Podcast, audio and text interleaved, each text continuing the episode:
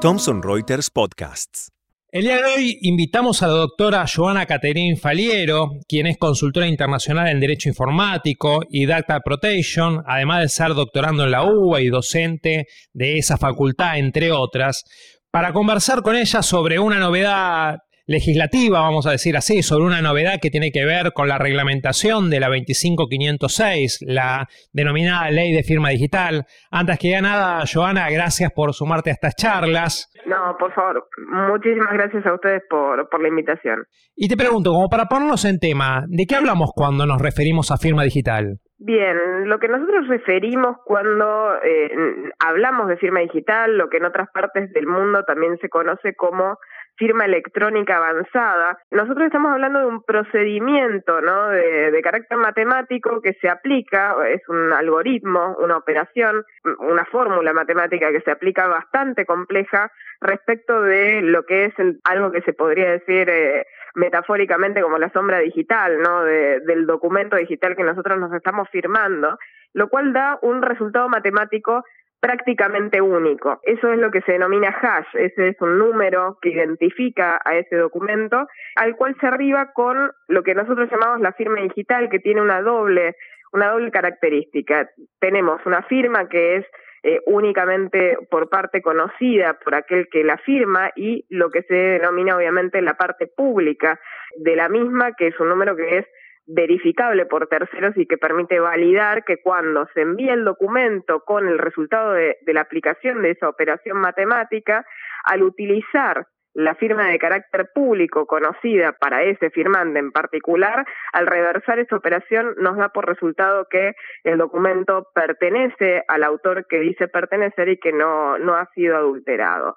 La única diferencia que nosotros tenemos, por eso tal vez el sistema nuestro de firma digital ha sido tan complejo y tal vez ustedes pueden notar por la percepción del sistema que ha tenido poca permeabilidad en el uso cotidiano, ha sido que nosotros dependemos obviamente de la certificación de carácter estatal, o sea, nuestro sistema tiene toda una infraestructura que implica que para que sea caracterizada por firma digital deba pertenecer a un certificador licenciado por parte del Estado que debe cumplir obviamente para hacerlo una serie de requisitos sumamente rigurosos. Por eso, todo aquello que no cumple estos requisitos cae bajo la denominación de firma electrónica, una caracterización un poco menor. No siempre esto implica una caracterización absolutamente menor respecto ¿no? de la seguridad y de la capacidad de identificar o de verificar que tenga esa firma, ¿no? Pero claramente no cumple los requisitos estrictos de, para ser denominada firma digital o electrónica avanzada. Entonces, la diferencia que vemos entre la firma digital y la firma electrónica tiene que ver con la obtención de este certificado? Exacto, sí. Sí, sí, y por carecer de algunos, ¿no? De, de, los requisitos legales que nosotros tenemos listados para caracterizar a la firma como firma digital o electrónica avanzada. Y es por ello que, por ejemplo, prácticamente todas las operaciones que nosotros realizamos como civiles, ¿no? Con firmas que consideramos, entre comillas, digitales, tal vez la gran, gran mayoría de ellas son firmas electrónicas. Por ejemplo, la utilización de tokens, la utilización de claves, la firma, ¿no? Tal vez hológrafa realizada sobre dispositivos electrónicos, que es algo que últimamente también se está utilizando, eh, son todas ellas firmas de carácter electrónico, ¿no? Son medios de validación ¿no? digital de la identidad, pero que no, no llegan o alcanzan a cubrir los requisitos que nuestra norma determina para la firma digital. Entonces, entiendo que el grado de seguridad o el grado de certeza, vamos a decir, te lo da mucho más la firma digital que la firma electrónica.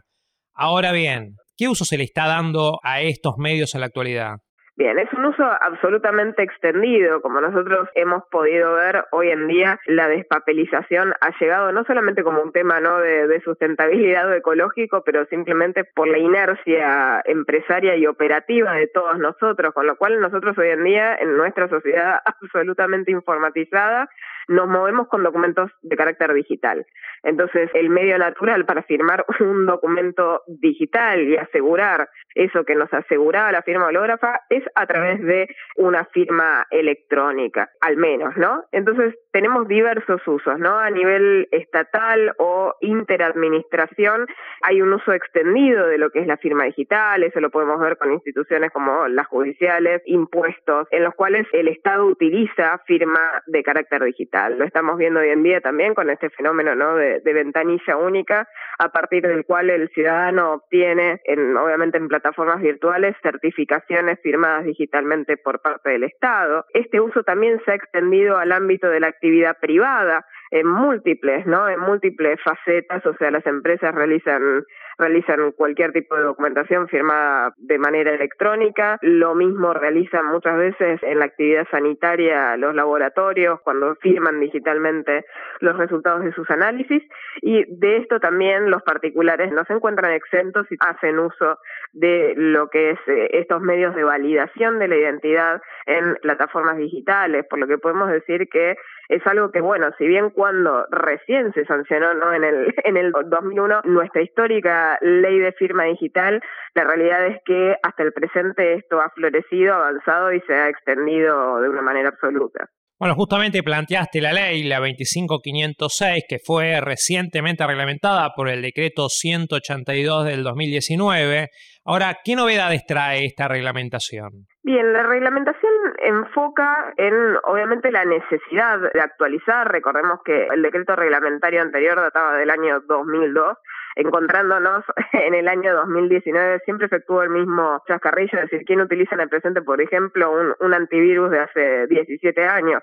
absolutamente nadie. Lo mismo ocurre con la reglamentación de cuestiones estrictamente técnicas, ¿no? La reglamentación de la ley de firma digital que establece claramente matices mucho más técnicos que los que la propia ley de firma digital, esto simplemente por, por técnica legislativa y principio de neutralidad tecnológica, porque obviamente es más dificultoso reformar la ley de firma que su reglamentación, necesitaba una actualización. Entonces, este decreto reciente del año 2019 viene a reflejar los cambios que se vienen dando en el ámbito ¿no? de la utilización y de la extensión del uso de firma digital, reconociendo obviamente los cambios tecnológicos que ha atravesado esa infraestructura, ese sistema, los nuevos estándares técnicos y de seguridad que requiere su implementación y a su vez la extensión que ha tenido a nivel administración. Recordemos que eh, han habido modificaciones legislativas que progresivamente han extendido el uso a nivel gubernamental de firma digital en prácticamente todas las instituciones de gobierno.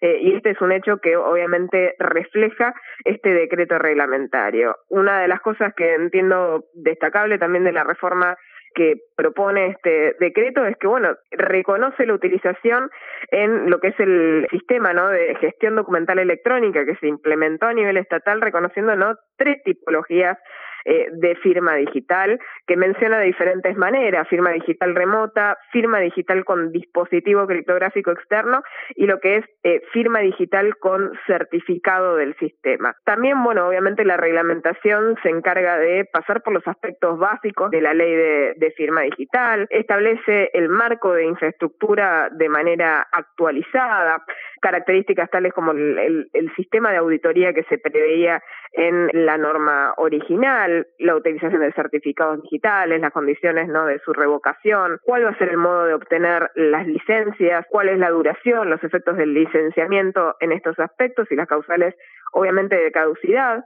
Y uno de los aspectos también que obviamente destaco es el tema del reconocimiento de los certificados extranjeros, porque el sistema de firma digital no es ajeno prácticamente a ningún Estado y una cosa que nos traen las nuevas tecnologías de la información y la comunicación, además de la interoperabilidad, ¿no? En la que enfoca a nivel local esta nueva reglamentación también es el tema de la globalización a nivel internacional. Hoy en día nosotros trabajamos con documentos no digitales no solamente generados aquí, sino generados en el extranjero y firmados en el extranjero. Entonces también se establecen algunos mecanismos posibles para reconocer la validez, obviamente, de estos certificados emitidos por políticas de certificación extranjeras. Obviamente hay también establecido un sistema de sanciones frente al incumplimiento de la norma, reglamentado obviamente, y ciertas funciones establecidas para la autoridad de aplicación y el ente, obviamente, licenciante. Claramente introduce una actualización que obviamente era, era debida de esta norma, porque como bien les mencionaba, tenía 17 años ya de, transcurso y esto tal vez flexibiliza un poco la infraestructura del sistema que antes tal vez era un poco, entre comillas, se podría caracterizar por apática ¿no? para, para la utilización generalizada de, de este gran recurso que es la firma digital. Doctora Faliero, muchas gracias por su explicación, ha sido realmente esclarecedora. No, por favor, muchísimas gracias a ustedes por la oportunidad de hacerlo.